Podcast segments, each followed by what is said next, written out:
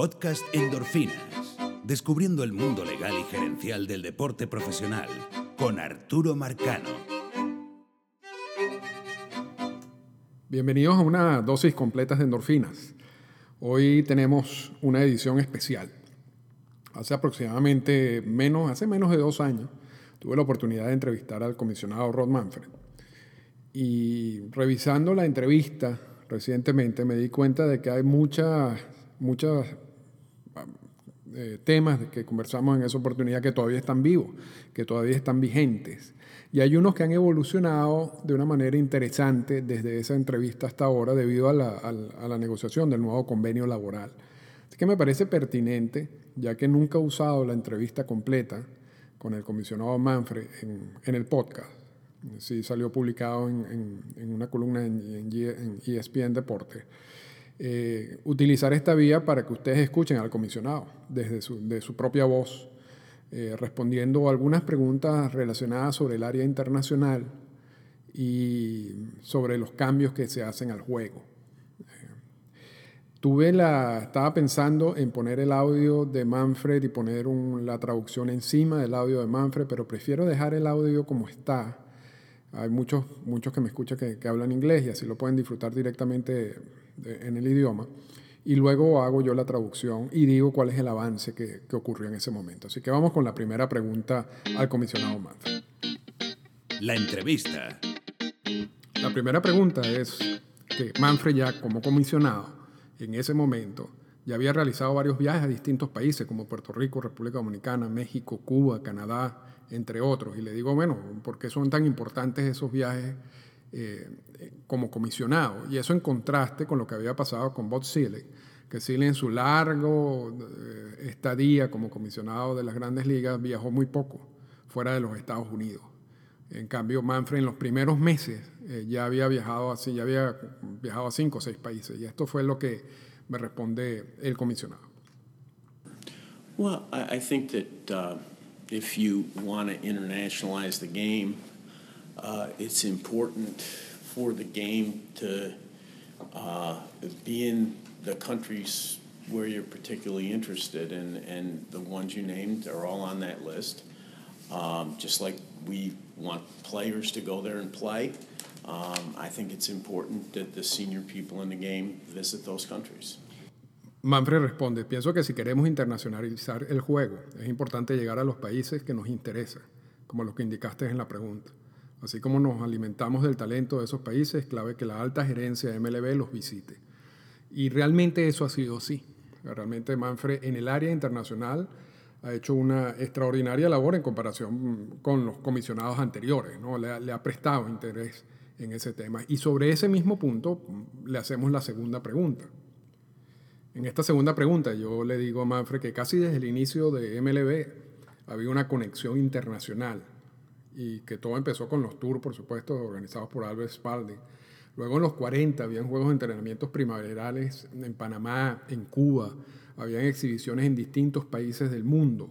De repente todo ese proceso se detuvo eh, por distintos aspectos y por distintas eh, circunstancias.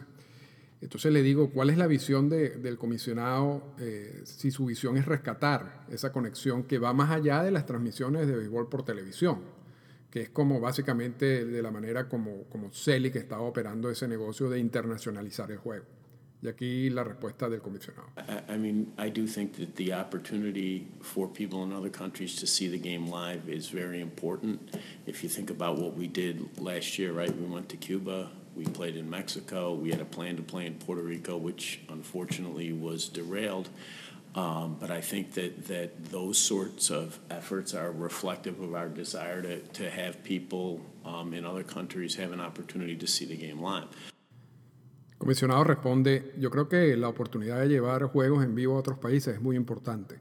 Si observas lo que hemos hecho recientemente al ir a Cuba, México, puedes darte cuenta que eso es un signo de nuestro interés. Tratamos de realizar encuentros en Puerto Rico, pero por, desafortunadamente no sucedió. Ese tipo de esfuerzo refleja nuestro deseo que las personas en otros países tengan la oportunidad de ver el juego en vivo. En, ese momento eh, había, se estaba programada una serie en Puerto Rico y debido, creo que fue por el Zika, eh, y hubo una reacción por parte de algunos jugadores que no querían ir a, Puerto Rico mientras estuviera ese problema con los mosquitos, entonces se tuvo que suspender esos encuentros en Puerto Rico. Sin embargo, este año vimos como ya se realizaron encuentros en Puerto Rico y también vimos eh, encuentros en México. También eh, están programados, eh, vamos a, hablar de eso más adelante, encuentros en otros países. Lo importante de todo esto es que lo, lo, que sale de esta conversación no solamente se queda en un intercambio y en una respuesta eh, vacía, ¿no? como una promesa vacía de que sí, vamos a llevar el juego a, otros países. Realmente han llevado el juego a otros países. Eh, incluso, incluso, esto ha llegado al extremo que en el último convenio laboral hay un cronograma de juegos internacionales que no solamente incluyen a Puerto Rico eh, o a, a República Dominicana, a México, eh, sino a otros países que vamos a hablar, eh, repito, en la siguiente pregunta. Pero eh, es interesante ver cómo Manfred al llegar a, su puesto como comisionado, realmente le ha puesto atención a este punto de internacionalizar el juego.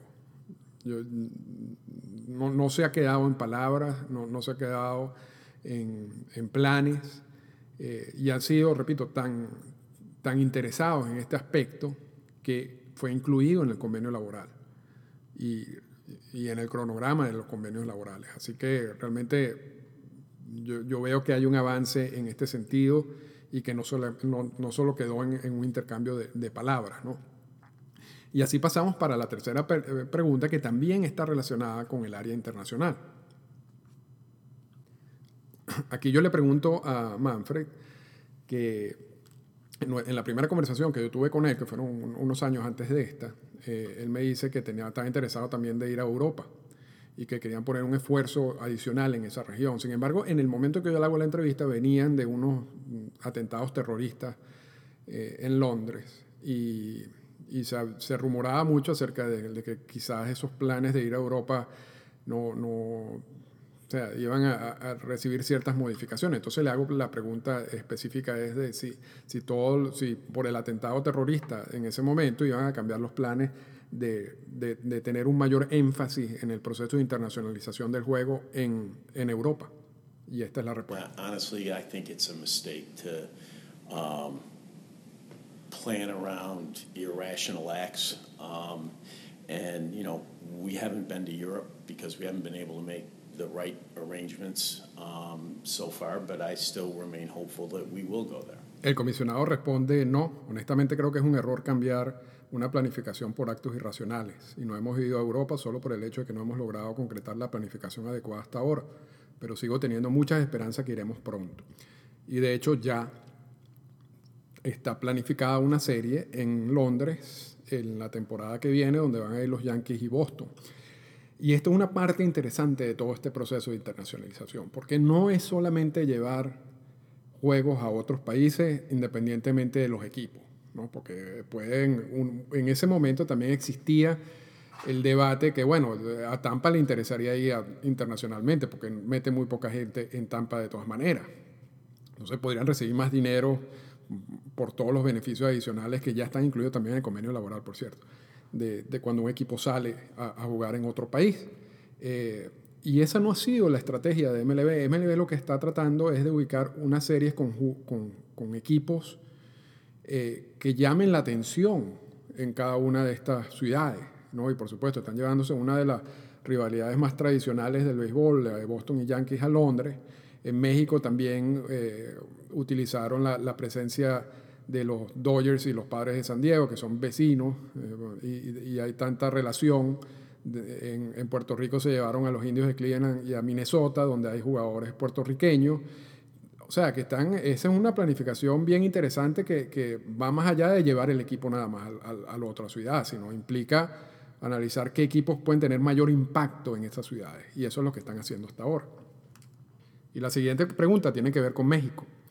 Y específicamente yo le digo al comisionado, le pregunto al comisionado si ahorita con todas las estipulaciones en el convenio laboral, laboral como las políticas de repartición de ganancias, impuesto al lujo, eh, o el, que ya no se llama impuesto al lujo, sino el Competitive Balance Tax, el, impuesto al balance competitivo, si ese tipo de, de medidas ayudaría la posibilidad de que un equipo fuera exitoso económicamente en México, porque ya no estamos hablando de un equipo que va a tener que competir tú a tú con otros equipos en Estados Unidos, donde, van a, donde están los ingresos en, dólares, mientras que en México no, no, no, va, no va a ser ese el caso. Eh, sino que también existe una cantidad de ayudas económicas a través del convenio laboral que podrían por lo menos darle cierta base y cierta ayuda eh, básica a cualquier equipo que pudiera ubicarse en México. ¿No? Eh, o sea, no, no, no, van a partir de cero, básicamente. Y vamos a ver qué es lo que nos dice el comisionado. That, um, the economics of a team in Mexico would probably be a little different um, than the economics uh, of one of our existing teams. Um, you know, it may be, uh, maybe depending on when it happens, that you know uh, your ticket pricing has to be a little different um, in, order to clear the inventory. Um, you know, that's difficult. Um, on the other hand, I think there's a tremendous media opportunity. Um, arguably, would have the entire country of Mexico, which is a pretty good opportunity. So the mix of revenues may be different. Um, but, you know, that's true of a lot of our teams, you know, in terms of they, they don't all look alike. But I think with the, the structure of the revenue sharing system and the other uh, provisions in, in, our economic structure that are designed to promote competitive balance in Mexico could be viable. El comisionado responde, la realidad económica de un equipo en México sería un poquito diferente en comparación con el resto de los equipos que tenemos en estos momentos. Es posible que la manera de establecer los precios de las entradas sea distinta, para así poder cumplir con las metas y eso podría ser difícil. Pero por el otro lado creo que sería una gran oportunidad en términos de los medios de comunicación al tener todo el país de México como mercado. Así que la generación de ingresos podría ser diferente, pero si te pones a ver eso también sucede con muchos de nuestros equipos, ya que no todos son iguales en ese sentido. La estructura de repartición de ganancias y otras estipulaciones de nuestra estructura económica diseñada para promocionar el balance competitivo también nos pueden ayudar a que un equipo en México sea viable. Y, y eso es verdad. O sea, yo, yo creo que en ese sentido eh, eh, estoy de acuerdo con, con, el comisionado, porque no todos los equipos en Estados Unidos son equipos que, primero que están en mercados grandes, algunos están en mercados relativamente pequeños, y eh, volvemos con el caso de Tampa, podemos regresar al, caso de Miami, y son mercados pequeños que tienen muchas dificultades. Eh, para sacarle provecho económico. Eh, pero lo que pasa es que como la estructura del béisbol económica en el béisbol es tan sólida y hay una cantidad de ingresos adicionales a los que tú puedes generar en el mercado local que ayudan a estos equipos a sobrevivir y a, mantenerse eh, competitivos, porque ese es el fin de supuesto de, de, todas estas medidas, esa misma, esa misma fórmula se debería aplicar a un equipo en México. La diferencia, como lo decía el comisionado, es que México va a tener un mercado de un país completo, además un país enorme. Eh, ¿Cómo sacarle eh, provecho a ese mercado? Ya eso es un reto de, quienes serían los dueños de esos equipos, en caso de que en algún momento pase. Entonces, él, básicamente lo que está diciendo, quizás los ingresos no van a venir por la venta de entradas, quizás los ingresos van a venir más por el mercadeo, al tener tanta gente básicamente a, tu disposición, si se quiere. Un poco parecido a lo que pasa con los azulejos de Toronto. Los azulejos de Toronto, eh, claro, tiene otras diferencias. Los azulejos de Toronto están ubicados en una ciudad, de una de las ciudades más importantes de Norteamérica económicamente, pero además cuentan con un país completo, con Canadá. Es el equipo de Canadá. Entonces tienen la posibilidad de, de utilizar, de exprimir la parte económica del mercado local, de la gente que vive en Toronto, pero al mismo tiempo sacan provecho del hecho de que son el, equipo nacional, el equipo canadiense. Eh, entonces combinan esas dos, entradas de dinero. Eh, y, y eso los ayuda quizás a establecer unas estructuras distintas en cuanto al establecimiento de los precios u otras cosas. Y Canadá tiene un problema también con el, con el dólar, porque el dólar canadiense es mucho más débil que el dólar americano, y eso ha generado algunos problemas en el pasado. Eh, pero, repito, hay distintas fórmulas para poder eh, eh, salir adelante con, con, estos equipos debido a que tú tienes un mercado suficientemente grande que podría generar todo lo que dejarías de recibir por quizás unas entradas más caras o menos caras. Entonces, básicamente ese es el, el, punto y, y, estoy combinando un poco la respuesta con lo, que, con lo que también dice el convenio laboral y la forma como se distribuyen los ingresos del convenio laboral. Así que yo no, yo no, yo, yo no soy pesimista. En el, yo creo que puede existir la posibilidad de un equipo en México en algún, en algún momento.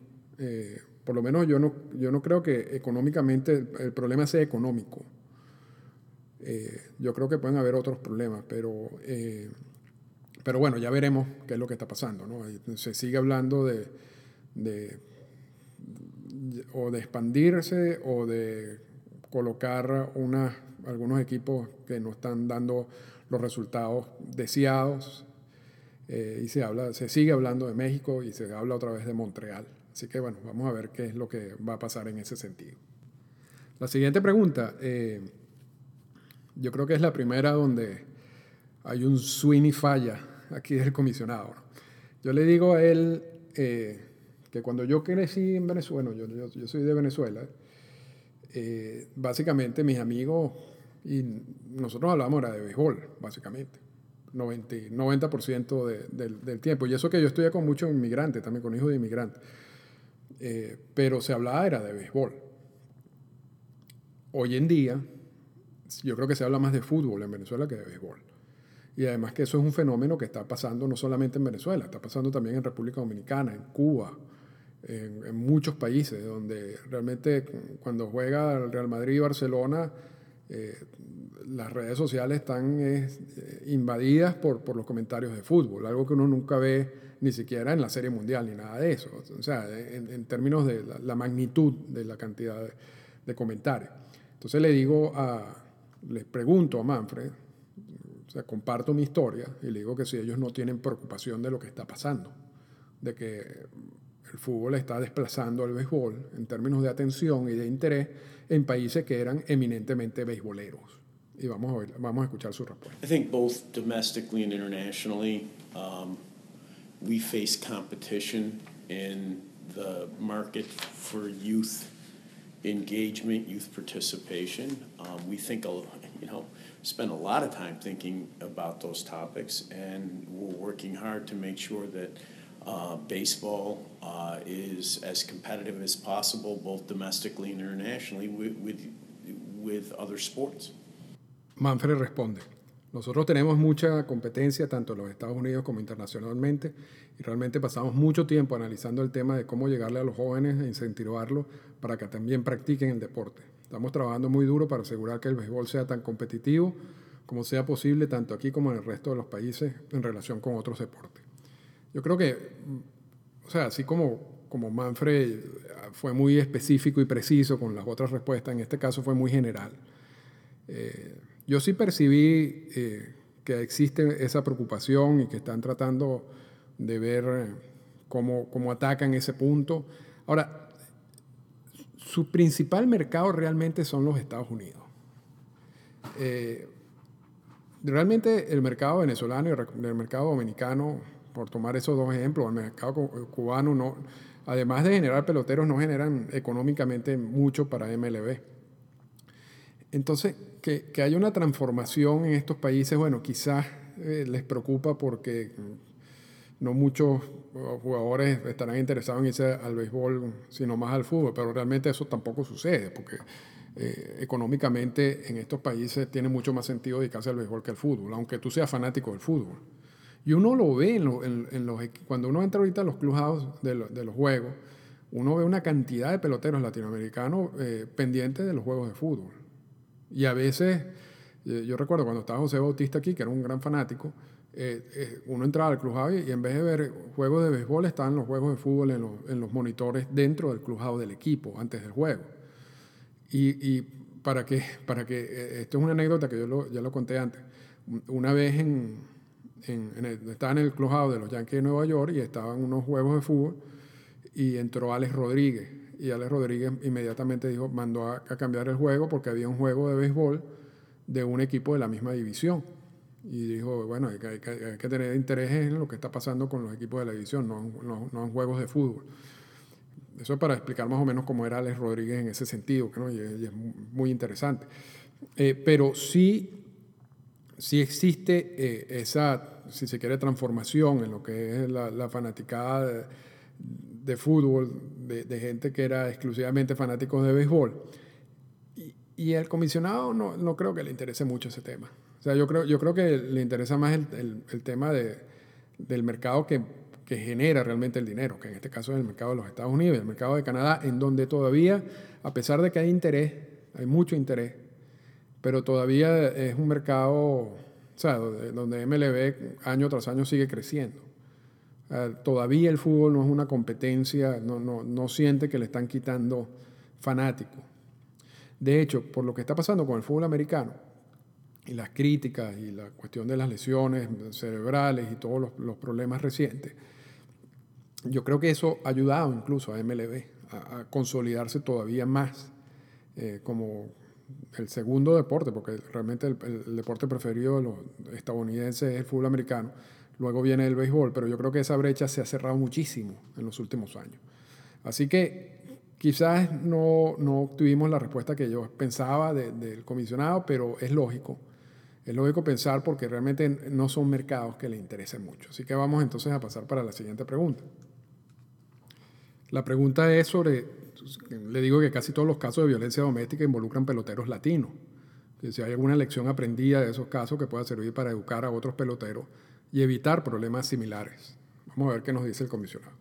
Well, look, I think I, I think we learned something from each and every one of the domestic violence cases, um, and you know, I think the key. Um, I don't see it as a uh, I don't see it as a Latino, non-Latino issue. I see it as a player issue. Um, and I think the key to, to, to making sure that we have as few incidents as possible is education.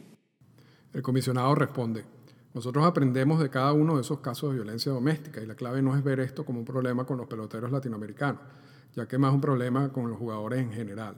Y la clave sería, eh, para evitar tener más casos, a través de la educación.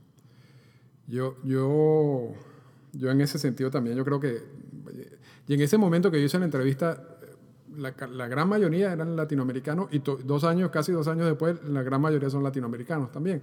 yo creo que existe un problema allí un poco más, más de que esto es un problema en general con los jugadores. Y yo estoy de acuerdo con que el, la clave de todo esto es la parte educativa. Eh, pero no veo tampoco avances en ese sentido. Yo, sé que hay algunas algunos charlas con los jugadores sobre los casos de violencia doméstica. Yo creo que esas son charlas y aspectos educativos que deben darse no solamente ya cuando llegan a las grandes ligas ni a las ligas menores, sino yo creo que esto debería empezar a darse en las academias o incluso antes que el jugador llegue a la academia, solicitarle a los agentes y a los entrenadores y a todas las personas que están en encargo del desarrollar estos peloteros que tienen 12 o 13 años, eh, empezar el, sistema, el proceso educativo desde ese momento.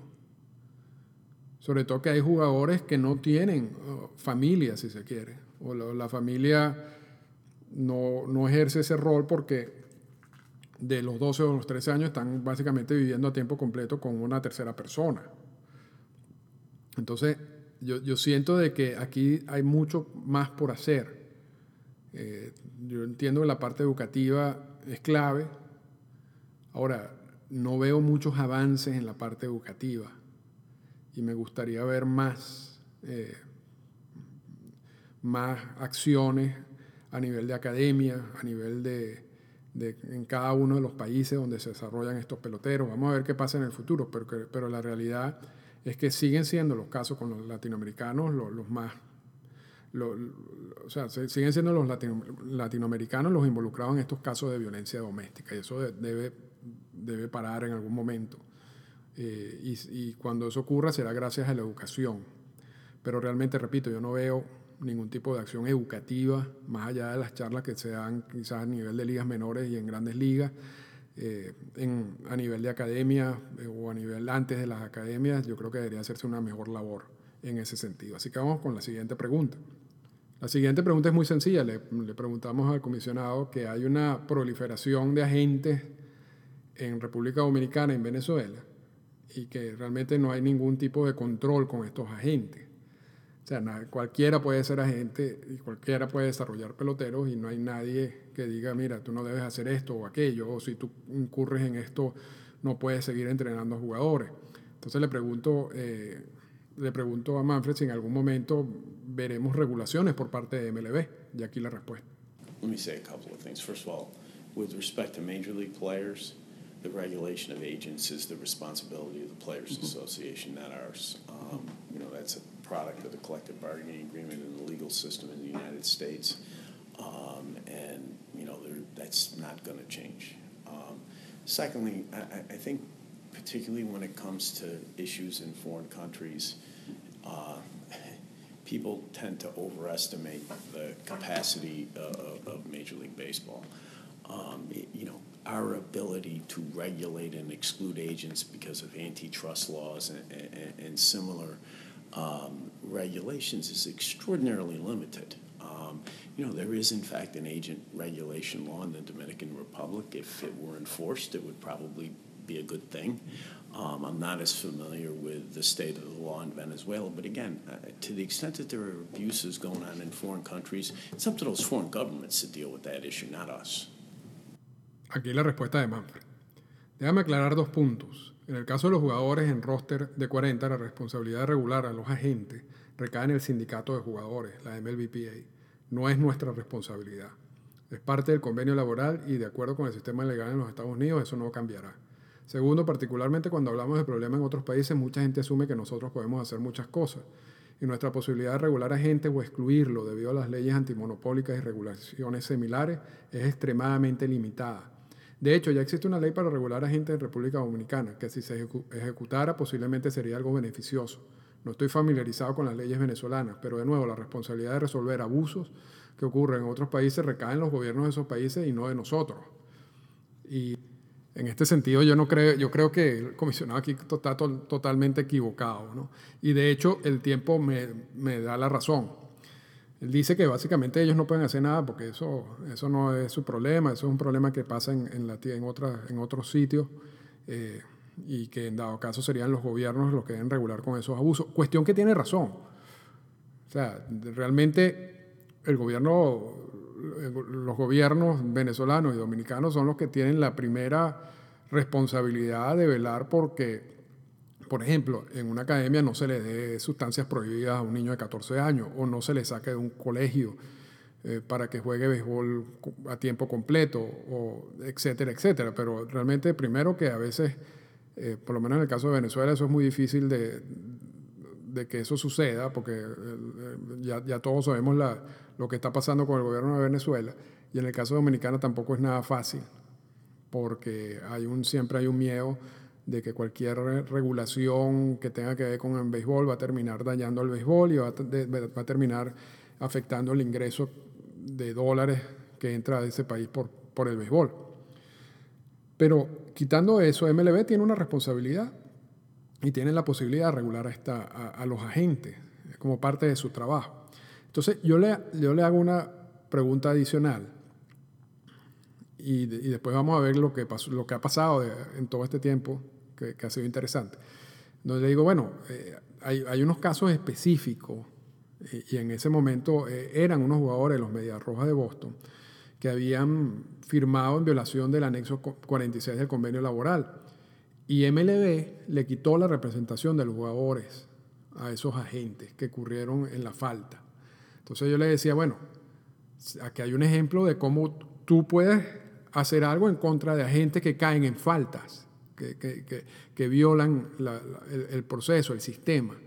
Eh, no, no te escudes nada más en que no puedo hacer nada, porque de hecho tú estás haciendo algo, lo acabas de hacer. Vamos a ver qué nos dice Manfred en ese sentido. Yeah, well, that's uh, th- that's a very different issue. I mean, that's club misconduct. Yeah. You know, I mean, club misconduct is my issue. agent misconduct I view as, you, you know, uh, the purview of either the Players Association or the governments in which, particularly in foreign countries, the governments in which these agents are operating. I, I mean, it's just beyond the scope of baseball's authority, my authority to deal with those issues. Aquí la respuesta de Manfred. Pero eso es un caso totalmente distinto, es una violación de las reglas por parte de los equipos. Y eso sí lo podemos regular directamente, pero los abusos de los agentes yo lo veo más como un asunto de la MLBPA o de los países donde estos agentes trabajan y ocurren esos hechos. El resto va mucho más allá de mi autoridad o lo que MLB puede hacer.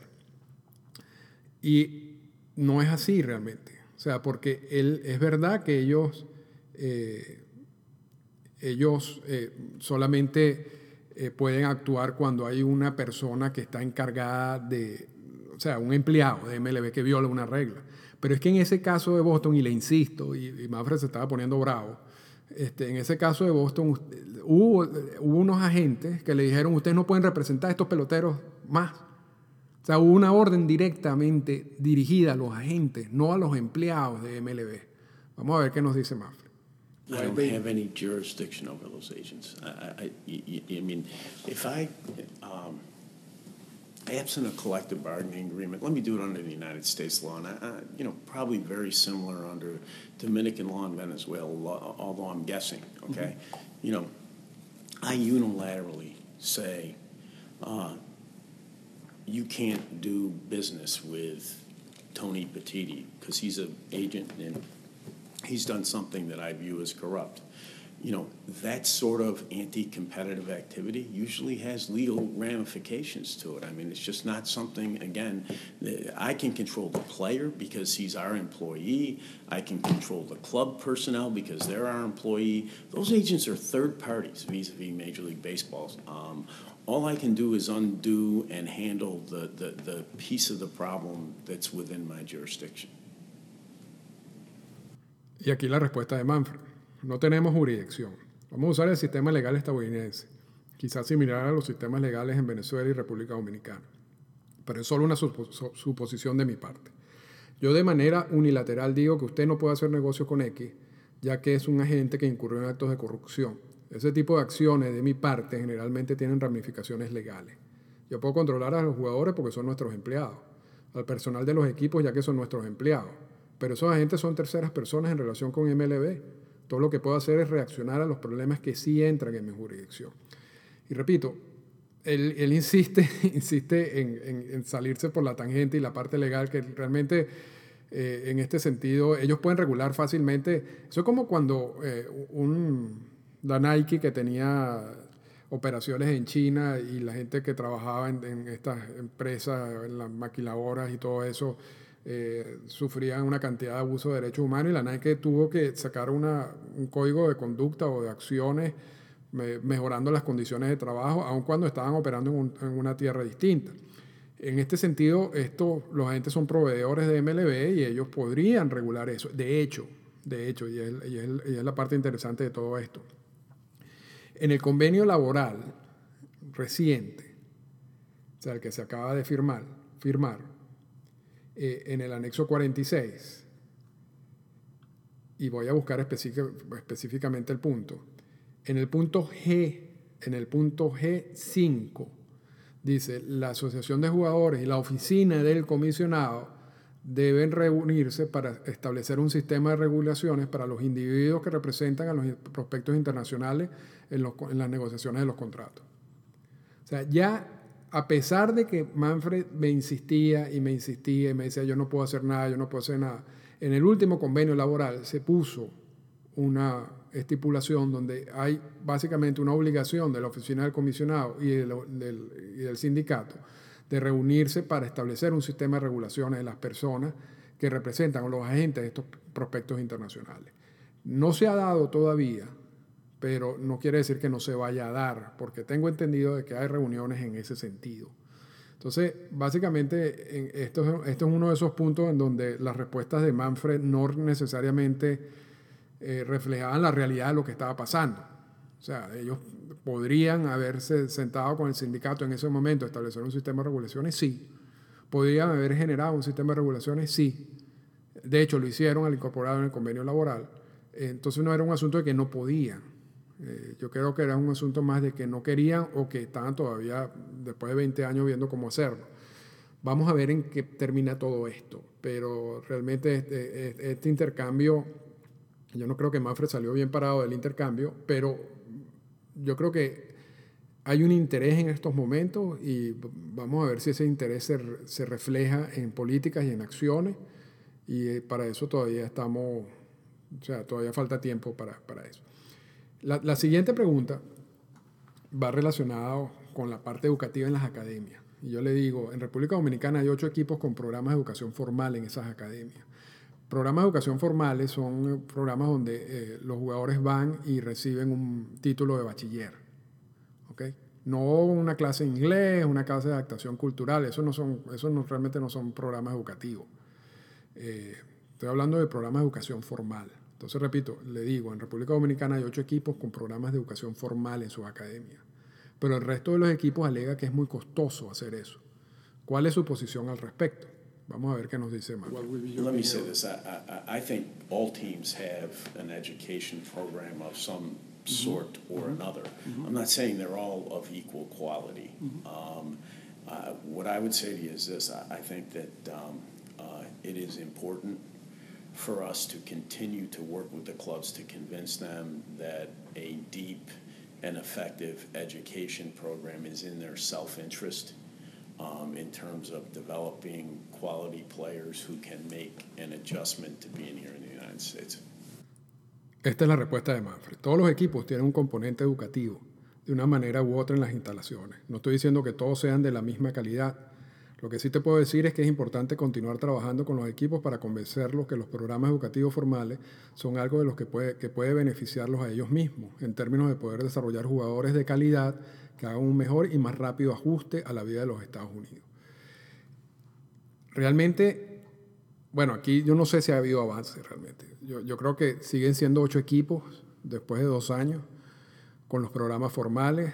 Hay muchos de estos programas, componentes educativos, como él llama, que no son más que todo, sino clases de inglés, de cómo pedir una hamburguesa, de adaptación cultural, no prepara a nadie. Hay otro problema que es más grave todavía, que muchos de estos muchachos que están llegando a las academias no saben ni leer ni escribir. Y eso, por supuesto, dificulta cualquier otro componente educativo que tú puedas tener en estas academias. Eh, hemos hablado en podcast recientes sobre la, la, el, ese concepto del, del, pelotero de impacto, el pelotero que es capaz de destacar en el, dentro y fuera del terreno de juego, pero que al mismo tiempo es una persona que puede eh, consumir, digerir toda esta información que hay ahorita sobre el juego, todas estas estadísticas, eh, participar en cantidad de reuniones que hay, tanto a niveles de ligas menores como de ligas mayores. Eso, eso es un proceso que se, va a hacer, que se hace mucho más difícil si tú no tienes ningún tipo de educación. Tú puedes tener todo el talento del mundo, pero si no tienes una base educativa, te va a costar mucho más todo este proceso de adaptación. No solamente para pedir una hamburguesa, sino para jugar béisbol, para, para desarrollar la labor por la cual te están contratando y te están pagando. Entonces, es, yo, y, el, mismo Manfred lo dice, yo creo que hay que convencer, imagínense, a los equipos para que entiendan de que aumentar eh, la parte educativa en la academia es bueno para ellos mismos. Eh, yo no sé si han logrado esa labor, eh, uno ha insistido, pero yo siento de que los programas son básicamente los mismos. Son muy pocos equipos los que hacen esa inversión, los que no la hacen es porque les parece muy costoso. Y eso es verdad, o sea, es verdad que dicen eso. Realmente no es verdad que sea muy costoso para los niveles de dinero que ellos manejan y para el beneficio que pueden acarrear ese tipo de inversión. Estos, son más que son, estos no son gastos, estos son inversiones. En, en jugadores a cual, eh, lo que resulta absurdo, porque tú vas a firmar un jugador por un millón de dólares y después no le vas a ofrecer ningún tipo de educación ni, componente educativo importante en, en, todo el proceso hasta que llegan a ligas menores o las ligas mayores y después te quejas de que él no se adapta. Bueno, es un poco como, no sé, es irónico todo lo que está pasando. Eh, lo cierto es que, bueno, ya se le mencionó, pues, se le mencionó entre la entrevista, no sé si surgió efecto eh, el planteamiento, pero, pero hasta, ahí, hasta ahí tocamos ese tema. Y la siguiente pregunta es sobre los cambios de la oficina del comisionado al juego. Y en ese momento uno de los cambios que se estaban evaluando era la posibilidad de limitar el número de relevistas. Pero en términos generales, eh, la pregunta es relacionada a que, bueno, de, todos estos cambios y que hemos visto recientemente eh, al juego, eh, ¿usted no cree que eso atenta contra la misma integridad del juego? ¿O, usted, usted tiene una visión distinta sobre eso? Y vamos a ver qué nos dice Mark. I, I don't think it's just that there's a business to run. Um, I have not endorsed any particular change to the game. I, I think what people need to understand is the game has changed, okay? Um, the way, for example, let's take the topic that you raised. The way that relief pitchers are used in today's game is nothing like what it was 20 years ago.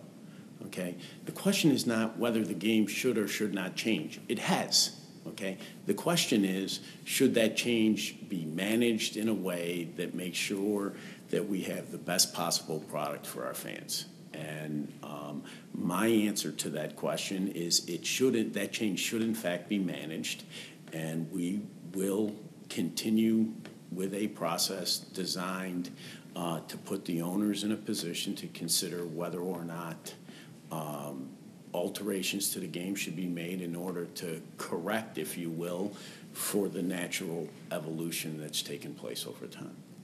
Y aquí la respuesta del comisionado. No creo que ese punto esté relacionado como lo plantea el negocio de MLB. Déjame primero decir que no he apoyado ninguna propuesta específica que involucre un cambio al juego. Lo que tiene que entender la persona es que el juego ya ha cambiado. Vamos a usar el tema que planteaste, la manera como son usados los relevistas. Hoy en día no tienen ninguna relación con lo que sucedía hace 20 años. Por eso es que la pregunta no puede ser si el juego puede cambiar o no. Ya el juego cambió. La pregunta sería si podemos controlar los cambios en el juego de una manera que nos asegure tener un mejor producto posible para nuestros fanáticos. Mi respuesta a esa pregunta sería que sí es posible manejar ese tipo de cambios y continuaremos con el proceso diseñado para poner a los dueños de equipo en una mejor posición con el fin de considerar si podemos hacer algunas correcciones en el juego y alterar la evolución natural que ha sufrido este en los últimos años. Luego Manfred sigue con su respuesta y yo le digo que en, ese intercambio es que realmente Bobby Kuhn, por ejemplo, hizo muchísimos cambios al juego y él responde a esa pregunta también. Escuchemos a Manfred. Yeah, Bobby Kuhn made a lot of changes in the 70s. Right? It's not un, un, un, yeah. unusual from a And the 70s were 46 years ago, right? Yeah, yeah. um, there, yeah, and there haven't been a lot of changes since then. Um, yeah. The change, look, I mean, again, I think people um, like to think about um, changes in the game in black and white. And, and in this case, black and white is leave the game the way it is or make some changes to it. That's not the choice. The choice is let the game evolve however it evolves because it's changing. It has changed, it will continue to change. And the, the, the choice is between just allowing whatever happens ha- to happen or managing the change in a way uh, that, that, that makes our product the best product it can possibly be. And I would suggest to you that if you look at other sports, mm-hmm. particularly the N, well, all three, the NHL, the NBA, and the NFL, they've all elected to manage their change. Mm-hmm. We have not. Y esta es la respuesta de Manfred. Y Bobby Kuhn hizo esos cambios hace más de 40 años. Desde ese momento no hemos tenido casi modificaciones. De nuevo, yo siento que muchas personas ven los cambios en, en el juego en blanco y negro. En este sentido, blanco significa que no queremos cambio y negro que queremos cambio. Esas no son las alternativas. La alternativa es dejar que el juego evolucione de la manera como tenga que evolucionar, ya que cambia y lo ha hecho y continuará haciéndolo. Entonces luego el trabajo es ver si podemos hacer ajustes a esa evolución natural del juego, que se haga, de nuestro, para, que, se haga para que nuestro producto sea más atractivo. Y te, sugiero que veas en otras ligas como la NHL, la NBA y la NFL y te darás cuenta que todas han decidido manejar su propia evolución, pero nosotros todavía no. Y entonces aquí le, le, hago otra pregunta. ¿Por qué crees que en el béisbol la gente se molesta tanto con los cambios y en otros deportes uno no percibe esa reacción. Vamos a ver qué nos dice Manfred. I see that as a positive. I, I do. I, I think that uh, change in baseball attracts more attention because of people's commitment to and engagement with the sport. There is a deeper, more passionate commitment to our sport than there is to, to some other sports, and I'm not going to single anyone out. And as a result of that commitment, um, p- people react more strongly and they're more interested in talking about the topics. Um, I think the key to moving people along, there are two. One, convincing them that y- y- you have respect for the history and tradition of the game, which I certainly do, we certainly do. Uh, that's step one. And step two is to make them realize what I've said to you twice. The choice is not between no change and change. The choice is between unmanaged change and managed change. That's an easier choice to make, I think. Y esta es la respuesta de Manfred. Yo veo eso como algo positivo. Los cambios en el béisbol atraen mayor atención porque la gente está más comprometida con el juego. Nuestro deporte atrae una relación más profunda y emocional que la que existe en otros deportes y debido a ello las personas reaccionan de una manera mucho más fuerte y están más interesadas en conversar sobre estos temas. La clave de continuar con esta conversación es convencer a las personas que tenemos un gran respeto por la historia y tradición del juego, algo que absolutamente tengo. Y luego, tal como lo, hemos, lo he repetido dos veces, la alternativa no es si cambiamos o no cambiamos. El punto es si controlamos la evolución natural del juego o no lo controlamos. Esa es una decisión mucho más fácil, en mi opinión. Bueno, y con esto se termina la, la entrevista a Rod Manfred, una entrevista que, donde tocamos muchísimos temas. Eh, una, fue como una montaña rusa, eh, porque en algunos temas yo sentía que, que había tocado algún nervio y se, y, y se tornaba un poquito más eh, intensa la conversación, en otros temas eh, la conversación fluyó mucho más natural y hay otros temas donde básicamente no hubo mucha respuesta tampoco, ¿no? Este, pero tenía este material, eso a pesar de que la entrevista fue hace menos de, una, hace menos de dos años, creo que todos los temas siguen exactamente iguales en, en cuanto a vigencia y, la, y aproveché para actualizar en los, en los, temas en los cuales ha habido alguna evolución o algún cambio. Y también resaltar cuando no vio ningún tipo de cambio. Eh, pero en términos generales veo que considero que valía la pena incluir esta entrevista de, de, esta manera en el podcast, ya que no lo habíamos hecho nunca. Creo que habíamos incluido algunas partes en, en, en podcast pasado, pero nunca la entrevista completa. Así que espero les haya gustado y nos eh, vemos o escuchamos en el próximo podcast. Esta fue una presentación del podcast Endorfinas. Para comunicarse con nosotros, escríbanos a las siguientes cuentas en Twitter. Arroba Arturo Marcano y arroba Endorfinas Radio.